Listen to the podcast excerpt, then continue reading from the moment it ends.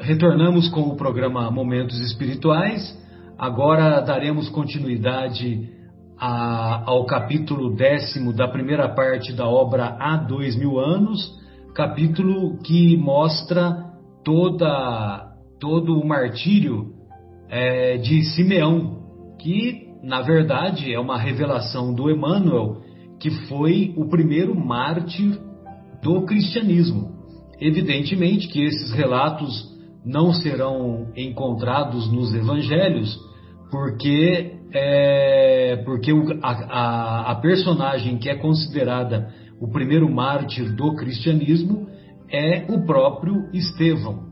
Mas foi um acontecimento que ocorreu é, lá na Samaria, né? E a Samaria é, não era a região que era que tinha convivência com os, com os apóstolos de Jesus, né? Então, a, nós, a, os acontecimentos que acompanhamos até a semana anterior mostravam é, a generosidade dessa alma, generosidade que eu não tenho condições de dimensionar, dessa alma brilhante, né, do velho Simeão, que se sacrificou para proteger a Lívia e a Ana. Olha só a importância desse, desse, dessa atitude, desse martírio do Simeão, que pra, com o objetivo de proteger a Lívia e a Ana, ele fez de tudo para evitar a informação da localização delas perante o lictor Sulpício, Sulpício Flamínio, Sulpício Tarquinius. E é, então ele, o Sulpício queria que ele confessasse aonde elas se encontravam e ele foi fiel à determinação de não compactuar com o mal, ele omitiu essa informação e não, não se importou de entregar a própria vida. E nós vamos encontrar ele nesse momento já erguido no, no madeiro, na cruz que, que estava instalada na própria residência dele, né? Nas, na, na, na entrada da residência dele, Simeão, e lá já na cruz, é, o Sulpício havia determinado que, que ele fosse, que, que, se, que tivesse início o flagelo, flagelo ou flagício é o mesmo significado, o flagelo através das, das chicotadas, né? Imagine você, né? Não bastasse o sofrimento de estar preso numa cruz, ainda tinha que ser chicoteado. E aí então o Sulpício deu a ordem para os soldados começarem o flagelo. Então nós vamos encontrar o primeiro soldado, a ordem do chefe, iniciou o flagício. Todavia, da terceira vez que as suas mãos brandiam as extremas tiras de couro na execranda tortura, na tortura horrorosa, sem que o ancião deixasse escapar o mais ligeiro gemido, parou subitamente, exclamando para Tarquínios em voz baixa e em tom discreto: Senhor lictor, no alto do madeiro há uma luz que paralisa os meus esforços. Encolerizado, mandou Sulpício que um novo elemento o substituísse, mas o mesmo se repetiu com os seus algozes, chamados ao trabalho sinistro. Foi então que, desesperado de ódio incompreensível, ódio incompreensível, porque ele nem conhecia o Simeão, e aí ele queria a cabeça do Simeão, porque o Simeão se recusou a dar a informação por ele buscada. Foi então que, desesperado de ódio incompreensível, tomou sulpício dos açoites, brandindo-os ele mesmo no corpo da vítima, que se contorcia em sofrimentos angustiosos. O que é interessante aqui desse acontecimento, Vera, Fábio, amigos e estimados ouvintes, é que os outros soldados eles tiveram a oportunidade de ver aquela luz que vinha do alto do madeiro, do alto da cruz que, que onde se encontrava o, o Simeão. Agora, o Sulpício, ele não encontrou a luz. Olha só as trevas em que o nosso irmão Lictor, o Lictor, o Lictor Sulpício se encontrava, né? Porque ele foi capaz, né? Ele não viu a luz e ele, e ele foi capaz de executar o, o flagelo, de executar aquela tortura do chicote sobre o Simeão. Simeão, banhado de suor e sangue, sentia, desculpem, sentia o estalar dos ossos envelhecidos que se quebravam aos pedaços cada vez que o açoite lhe lambia as carnes enfraquecidas. Imagine você, né? O sofrimento de chegar ao ponto de quebrar os ossos. Imagina a força que o, que o sulpício impunha no açoite, ao mesmo tempo, é, eu sempre gosto de lembrar que na ponta do, do açoite, antigamente, havia pequenos cacos de vidro. E esses pequenos cacos de vidro misturados nas cordas do açoite, eles, eles é que, pro, eles é que é, proporcionavam a retirada de lascas, né, de pedaços de carne e certamente é, com a força imposta e num corpo de um senhor já idoso, que os ossos são mais, é, mais enfraquecidos pela, pela osteoporose natural da vida, então, evidentemente que, que era capaz de, pro, de provocar a quebra dos ossos. Então, é, cada vez que o açoite lhe lambia as carnes enfraquecidas.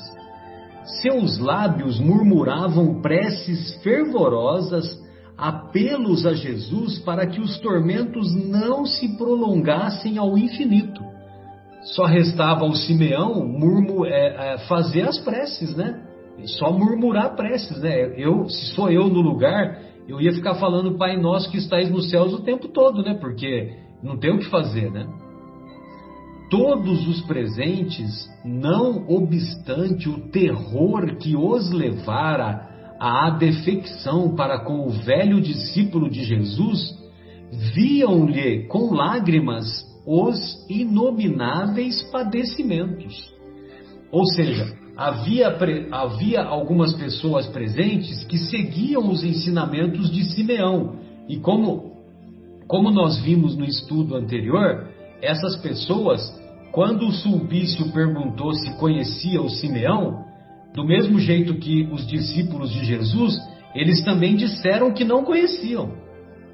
E, e, eu confesso para vocês que se eu tivesse no lugar deles, eu faria a mesma coisa, não somente por fraqueza moral minha, como também porque eu teria a minha vida ceifada. E lógico que você tem que lembrar que você tem a família, você tem outros compromissos, né? E que é compreensível no estágio evolutivo daqueles nossos irmãos, é compreensível que eles também tivessem negado o que conheciam o Simeão. Depende da missão, né, Marcelo? Depende, lógico. Nossa, a nossa missão é muito mais restrita com a nossa família, com nossos. Esse senhor, o Simeão, ele tinha uma missão com a humanidade. Exato. Era um, é um, é um nível muito mais elevado. Muito mais. Tanto é que ele ofereceu a própria vida porque ele sabia que ele ia ser morto, né? Quando ele escondeu, porque ele sabia que o, que o Sulpício ia, ia localizar a, a residência dele, né? E, e, felizmente ele conseguiu pelo menos salvar a pele da, da Lívia e da Ana, né? Como nós vamos ver adiante. É, em dado instante, a fronte pendeu quase desfalecida, prenunciando o fim de toda a resistência orgânica em face do martírio.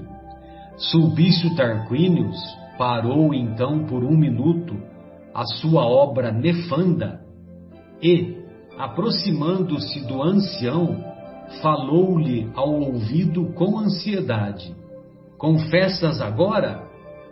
Mas o velho samaritano, temperado nas lutas terrestres, por mais de setenta anos de sofrimento, exclamou, exausto, em voz sumida: O cristão deve morrer com Jesus pelo bem e pela verdade.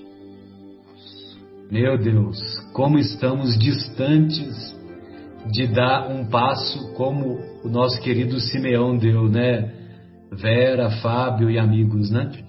O cristão deve morrer com Jesus pelo bem e pela verdade. Morre então, miserável! gritou Sulpício em voz estentórica. E tomando da espada, enterrou-lhe a lâmina no peito deprimido. Graças a Deus, né? Graças a Deus acabou aquele sofrimento, aquela obra nefanda que o Emmanuel é, define. Viu-se o sangue jorrar em borbotões vermelhos e abundantes. Nessa hora, cansado já do martírio, o ancião viu o ato supremo que poria termo aos seus sofrimentos. Experimentou a sensação de um instrumento estranho que lhe abria o peito dolorido, sufocado por mortal angústia. Num relance, porém, lobrigou duas mãos de neve translúcidas que pareciam alisar-lhes carinhosamente os cabelos embranquecidos. Duas mãos vieram ao seu consolo.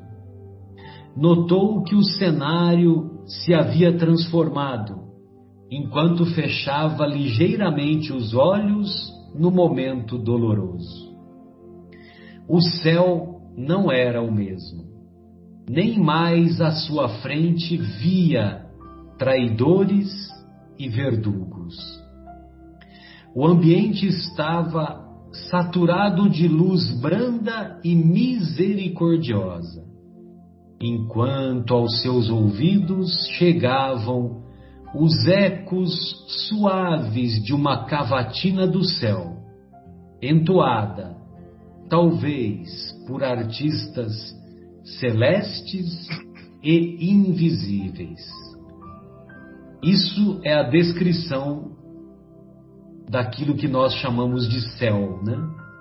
É o estado interior envolvido pelos benfeitores espirituais.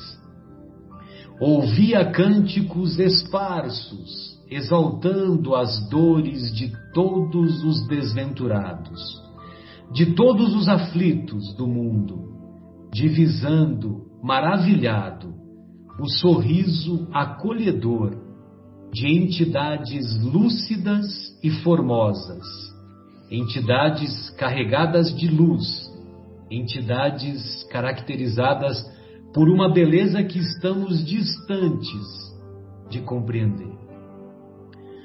Afigurava-se-lhe reconhecer a paisagem que o recebia supunha-se transportado aos deliciosos recantos de Cafarnaum, nos instantes suaves em que se preparava para receber a bênção do Messias, jurando haver aportado por processo misterioso numa Galileia de flores mais ricas e de firmamento mais belo.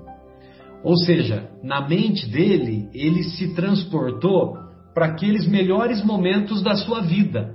E os melhores momentos da vida dele foi, foram aqueles quando ele acompanhava as prédicas, acompanhava os, os ensinos, os sermões do Mestre, lá em Cafarnaum.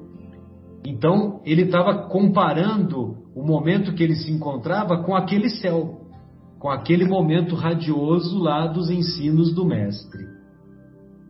Havia aves de luz como lírios alados do paraíso, cantando nas árvores fartas e frondosas, que deviam ser as árvores do Éden celestial. Essa é a descrição do paraíso. Buscou senhorear-se das suas emoções nas claridades dessa terra prometida, que a seus olhos deveria ser o país encantado do reino do Senhor. Por um momento lembrou-se do orbe terrestre, lembrou-se das suas últimas preocupações e das suas dores. Uma sensação de cansaço dominou-lhe então o espírito abatido, mas uma voz que seus ouvidos reconheceriam entre milhares de outras vozes falou-lhe brandamente ao coração. Simeão, chegado é o tempo do repouso. Descansa agora das mágoas e das dores, porque chegaste ao meu reino, onde desfrutarás eternamente da misericórdia infinita do nosso Pai. Olha, amigos, eu confesso que quando eu chegar lá do outro lado e puder abraçar a minha mãe, para mim já vai ser o paraíso, né? Para mim vai ser o paraíso. Imagine quando compreendermos a grandeza desse homem e quando pudermos abraçá-lo ou estarmos próximos dele, né? Pareceu-lhe afinal que alguém o tomara de encontro ao peito com o máximo de cuidado e carinho. Um bálsamo suave adormentou o seu espírito exausto e amargurado. O velho servo de Jesus fechou então os olhos placidamente, acariciado por uma entidade angélica que pousou de leve as mãos translúcidas sobre o seu coração desfalecido. Voltando, porém, ao doloroso espetáculo, vamos encontrar junto à casa do ancião de Samaria regular massa de povo que assistia, transida de pavor, à cena tenebrosa. O Emmanuel é, é indescritível a gente falar a, a capacidade dele como escritor, porque ele estava descrevendo o céu, né? E aí agora ele vai para outra cena. E, e, ele, ao meu ver, ele facilita demais o trabalho dos futuros roteiristas que um dia, queira Deus, é, que um dia serão capazes de colocar esse livro em tela, esse livro em filme. Amarrado ao madeiro, o cadáver do velho Simeão golfava sangue pela enorme ferida aberta no coração. A fronte pendida para sempre, como se reclamasse o repouso da terra generosa, suas barbas veneráveis se tingiam de rubro aos salpicos de sangue das vergastadas dos açoites, porque Sulpício, embora sabendo que o golpe de espada era o detalhe final do monstruoso drama, continuava a açoitar o cadáver colado à cruz infamante do martírio.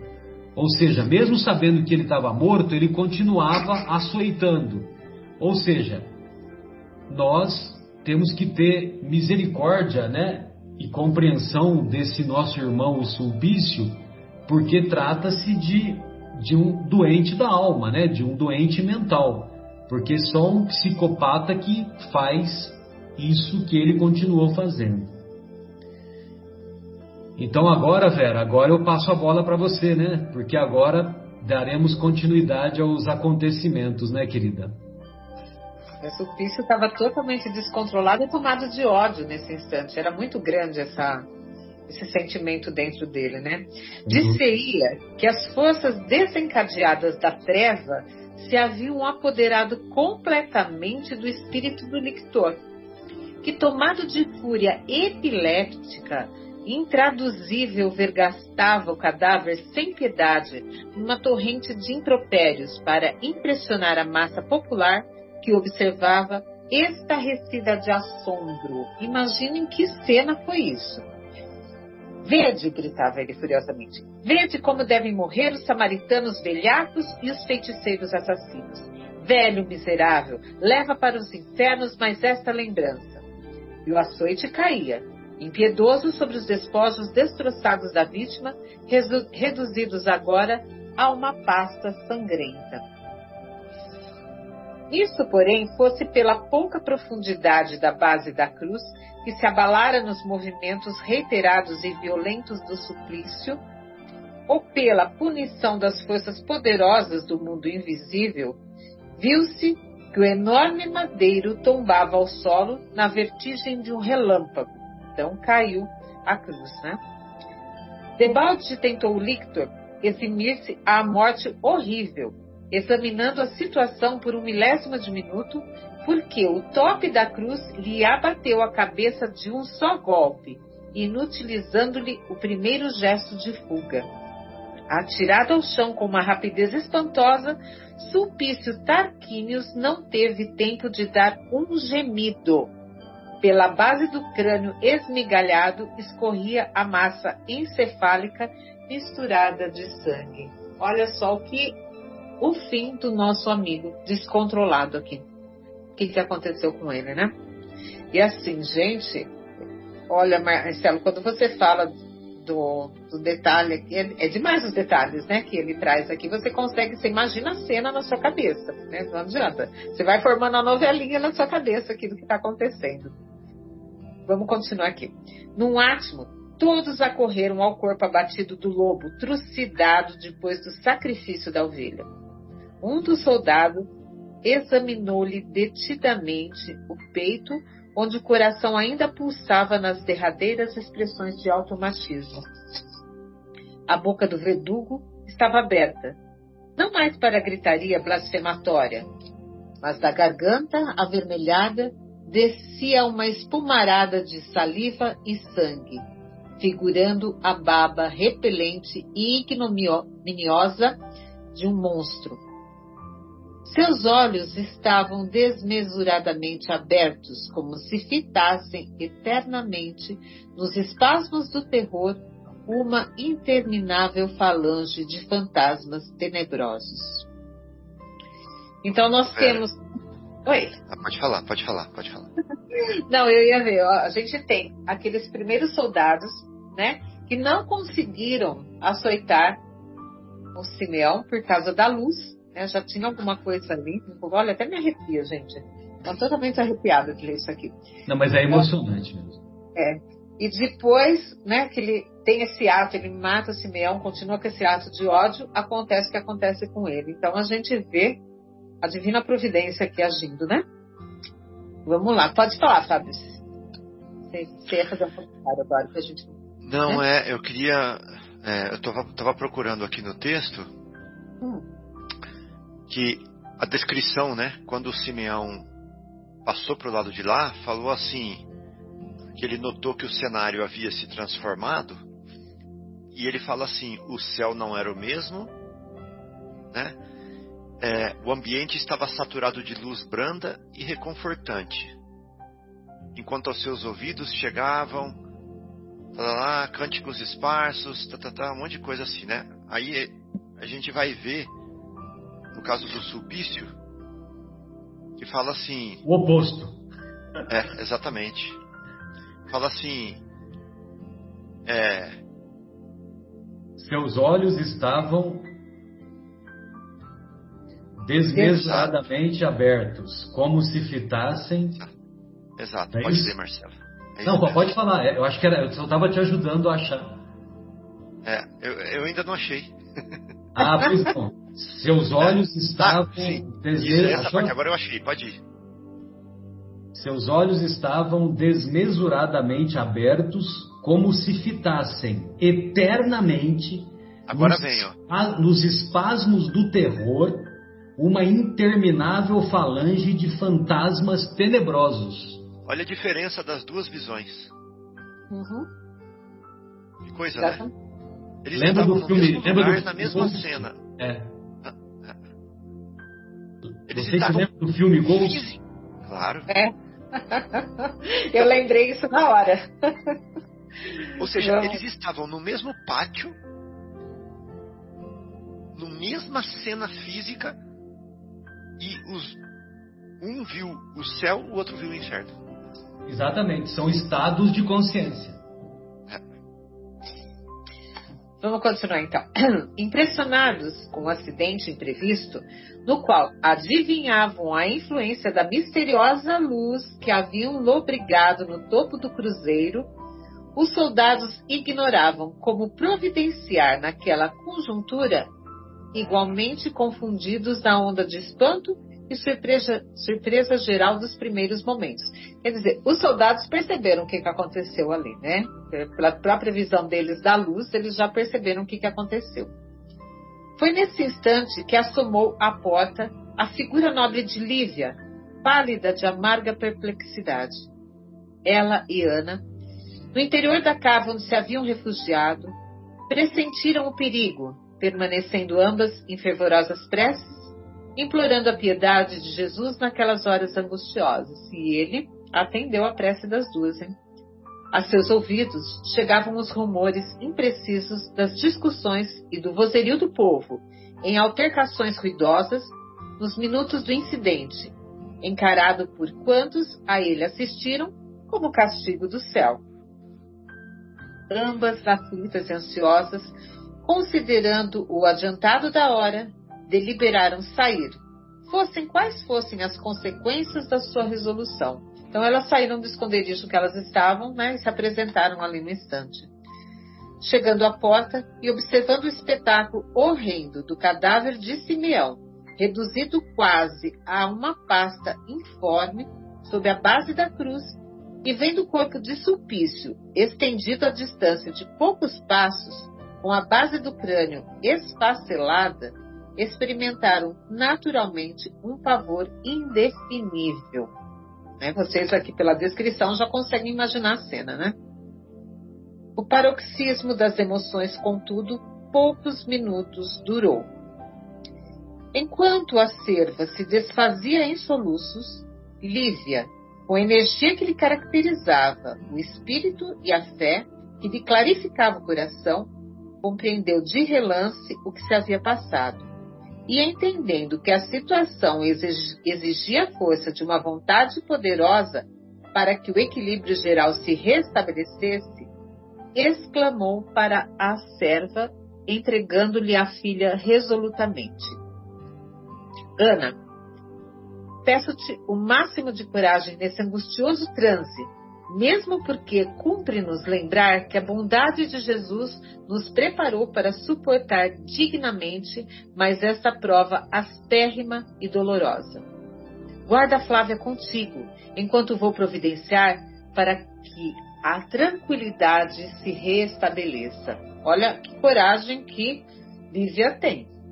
Vamos ver o que, que se dá agora, nesses, nessa sequência aqui. A passos rápidos, avançou para a turba que se aí aquietando a sua passagem. A passos rápidos avançou para a turba que se ia aquietando a sua passagem. Aquela mulher, de beleza nobre e graciosa, deixava transparecer no olhar uma chama de profunda indignação e amargura. Seu aspecto severo denunciava a presença de um anjo vingador, surgindo entre aquelas criaturas ignorantes e humildes no momento oportuno. Aproximando-se da cruz, onde jaziam os dois cadáveres, cercados pela confusão, implorou de Jesus a coragem e fortaleza necessárias para dominar o nervosismo e a inquietação de todos os que a rodeavam. sentiu que a força sobre-humana se apossara de sua alma no momento preciso. Por um minuto, pensou no esposo, nas convenções sociais, no escândalo rumoroso daqueles acontecimentos, mas o sacrifício e a morte gloriosa de Simeão eram para ela o exemplo mais confortador e mais santo. Tudo olvidou, tudo esqueceu, para se lembrar de que Jesus pairava acima de todas as coisas transitórias da terra, como o mais alto símbolo de verdade e de amor, para a felicidade imorredora de toda a vida. Um dos soldados, tomado de veneração e conhecendo perto de quem seus olhos se encontravam, acercou-se-lhe, exclamando com o máximo respeito: Senhora, cumpre-me apresentar-vos nossos nomes, a fim de que possais utilizar-nos para o que julgardes necessário. Soldados, exclamou resoluta, não precisais declinar nomes. Agradeço a vossa dedicação espontânea, que poderia ter sido, minutos antes, uma inconsciência criminosa. Lamentando apenas que seis homens aliados a essa multidão permitissem a consumação deste ato de infâmia e suprema covardia, que a justiça divina acaba de punir perante os vossos olhos. Olha como ela era altiva. Né? Lívia era, nossa. E como ela compreendeu as lições do acontecimento ali mesmo, né? E, e, e explicando para os soldados, né? Sim. Todos se haviam calado como por encanto ao ouvirem essas enérgicas palavras. A massa popular tem dessas versatilidades misteriosas. Basta às vezes um gesto para que se despenhe nos abismos do crime e da desordem. Uma palavra chicoteante para fazê-la regressar ao silêncio e ao equilíbrio necessários. Olha que, que maravilha como oh, oh, Emmanuel descreve aqui, realmente assim mesmo aconteceu isso com, na, na crucificação de Jesus, né? Quando todos lá, né? Pedindo por Barrabás, e agora aqui também todo mundo ali envolvido naquela situação, quando Lívia fala com propriedade, todos acabam se acalmando. Lívia compreendeu que a situação era sua e, dirigindo-se aos prepostos de Supício, falou corajosamente: Vamos, providenciemos o restabelecimento da calma, retirando esses cadáveres. Senhora, aventou um deles, respeitosamente, sentimos-nos na obrigação de enviar um mensageiro a Cafarnaum, de modo que o senhor governador seja avisado desses acontecimentos. Todavia, com a mesma expressão de serenidade, respondeu ela firmemente: Soldado, eu não permito a retirada de nenhum de vós, vós outros, enquanto não derdes estes corpos à sepultura. Se o vosso governador possui um coração de fera, sinto-me agora na obrigação de proteger a paz das almas bem formadas. Não desejo que se repita nesta casa uma nova cena de covardia e de infâmia.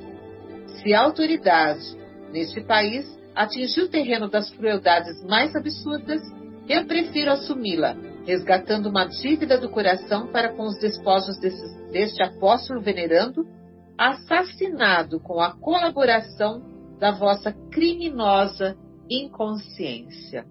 Né?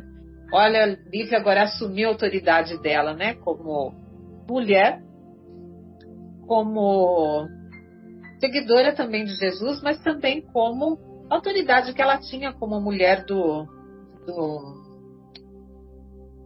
como é que chama o marido dela mesmo, meninos? Ajudem-me, do? Publius Falei... Lentulus. Falei tanto do sulpício aqui que esqueci do público. Então a gente percebe que ela tinha essa autoridade, uma autoridade até moral aqui no caso, né? Uma autoridade moral. Agora é contigo, Fábio. Tá bom, Vera. Vamos continuar então. Eu até marquei aqui criminosa inconsciência, né? Porque a gente pensa que quem tá inconsciente não tem culpa, né? Mas nesse caso aqui é a inconsciência do bêbado, que tem culpa dupla, né? Porque ele tem culpa de estar tá inconsciente e de ter provocado a inconsciência. É a pessoa que se, que se lambuzou na, no ego, no ego e no orgulho.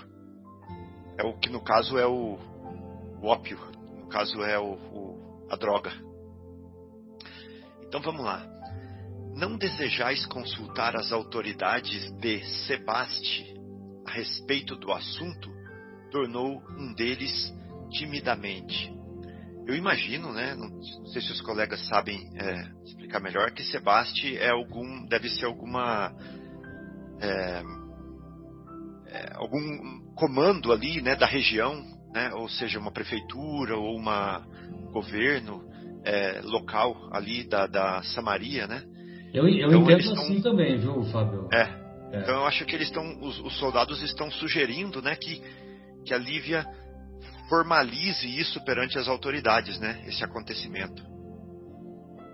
Bom, de modo algum, respondeu ela, com audaciosa serenidade. Vocês já viram alguém com uma serenidade audaciosa? Impressionante, né? Interessante, né? né? Só, só, só espíritos de alta hierarquia, né? É, exatamente. Quando o cérebro. Nossa, olha aqui. Quando o cérebro de um governo está envenenado, o coração dos governados padecem da mesma peçonha, do mesmo veneno. Esperaríamos em vão qualquer providência a favor dos mais humildes e dos mais infelizes, porque a Judéia está sob a tirania de um homem cruel e tenebroso. Está falando de Pôncio Pilatos. Ao menos hoje, quero afrontar o poder da perversidade. Ao menos hoje. Por quê? Porque ela sabe que logo ela vai ter que render o poder ao seu marido, né? Quando eles se encontrarem de novo. Sim, sim.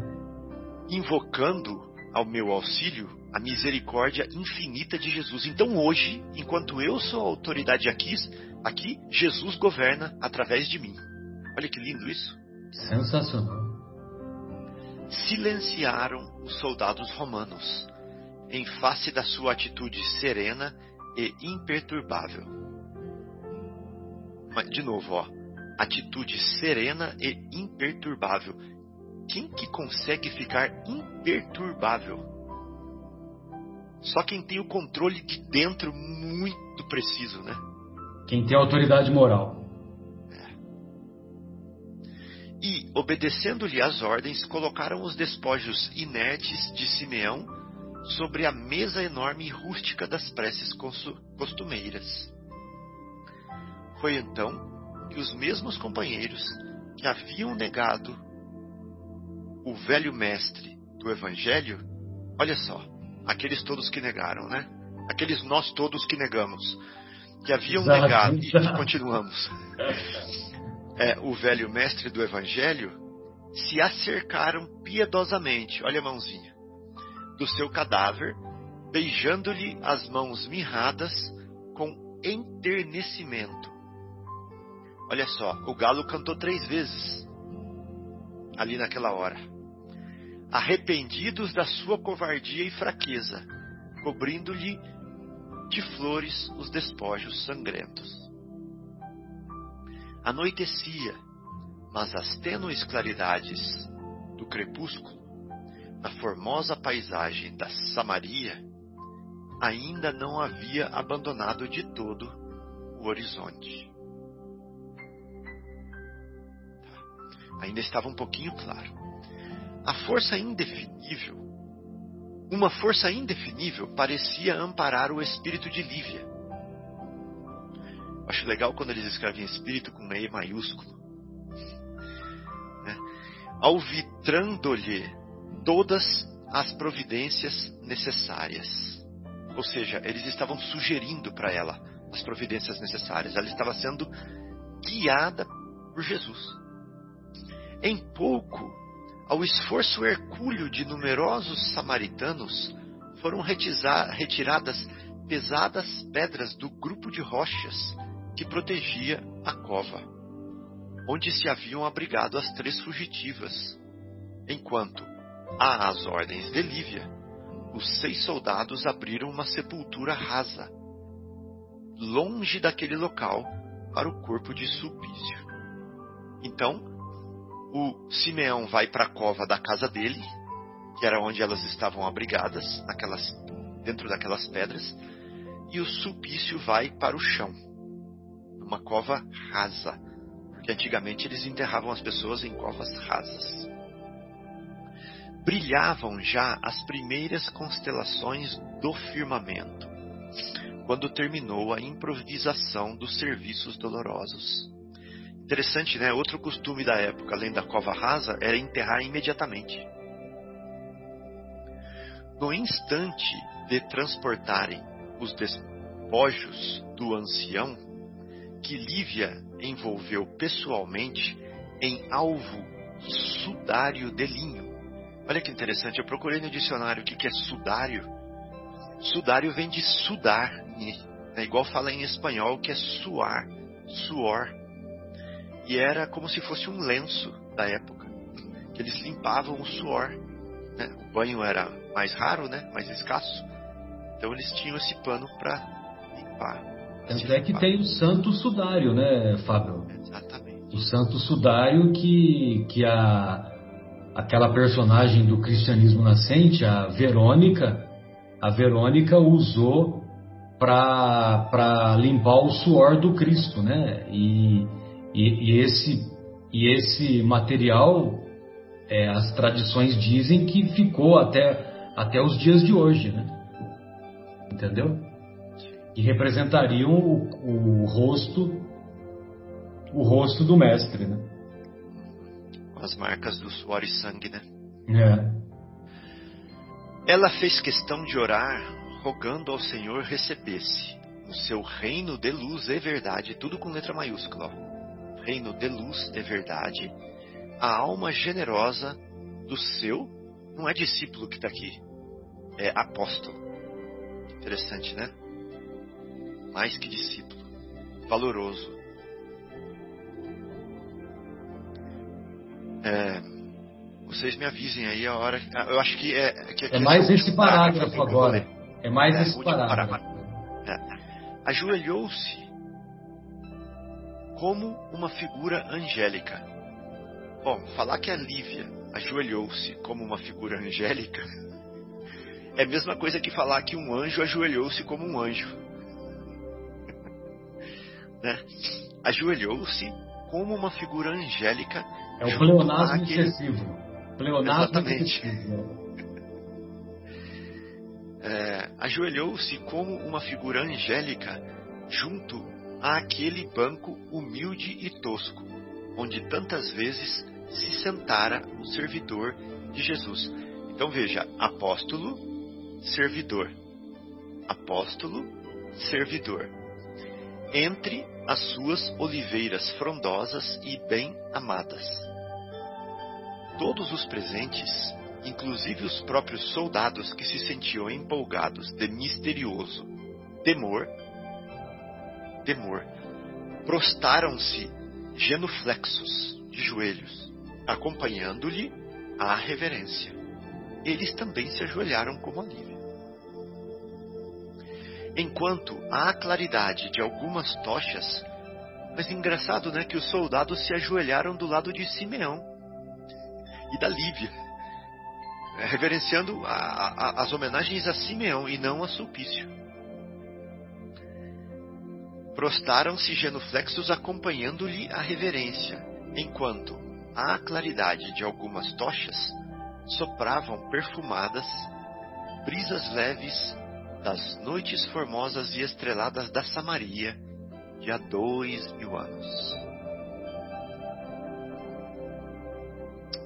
É, acho que dá para. Vamos deixar por aí, né? Porque aí depois, para a próxima semana, fica a parte aí que ela vai fazer a prece, né? Só tenho a agradecer, amigos. Emocionante, né? E quem com ferro fere, com ferro, com ferro será ferido, né? Que foi com o que aconteceu com aquela atitude de insanidade, né? De psicopatia do, do Sulpício, né? que, que teve como, como consequência do seu ódio, do seu ódio injustificado, né? como diz o Emmanuel, é, a própria morte, a própria morte com a queda do madeiro sobre a sua própria cabeça. Né?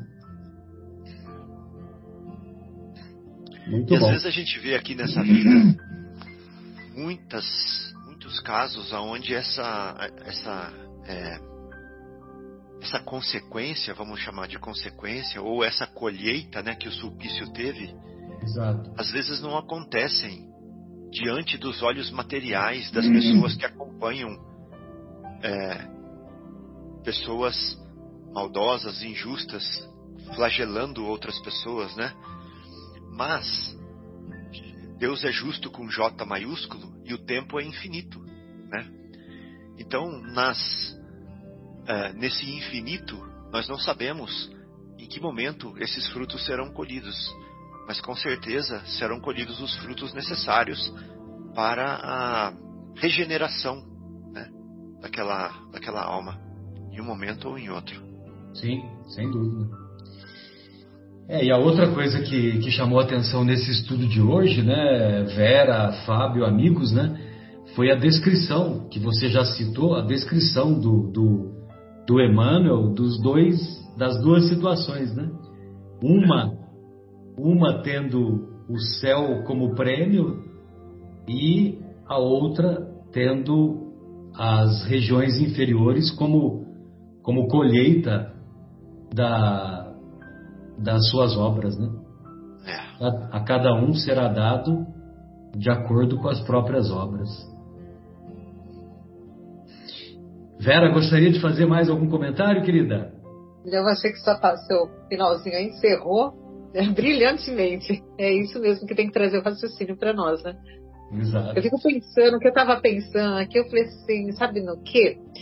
Imagina assim, Emmanuel, né? Uh, Publius Lentulus, quando ele desencarnou e depois, com o passar do tempo, no plano espiritual, tomou consciência de toda essa grande, desse espírito que conviveu com o lado dele, né? Como ele não se sentiu, né? Sabendo de tudo isso depois. Ele vem agora trazendo essas obras maravilhosas para nós, mas imagina quando ele caiu em si, a consciência. Deve ser muito difícil para a gente, quando a gente está do lado de lá, cair em si do que a gente fez, do que deixou de fazer. Deve ser muito complicado. Não? Eu fico imaginando ele, tendo um espírito tão grandioso do lado dele que ele teve nessa encarnação, né? Como é. Publius Ventus. É Uma isso. coisa que acabou de vir à minha cabeça também, Vera. Nós estudamos na primeira parte do programa os laços de família, né? Sim. E que laços poderosos são esses que unem a Lívia ao Publius Lentulus? Sim.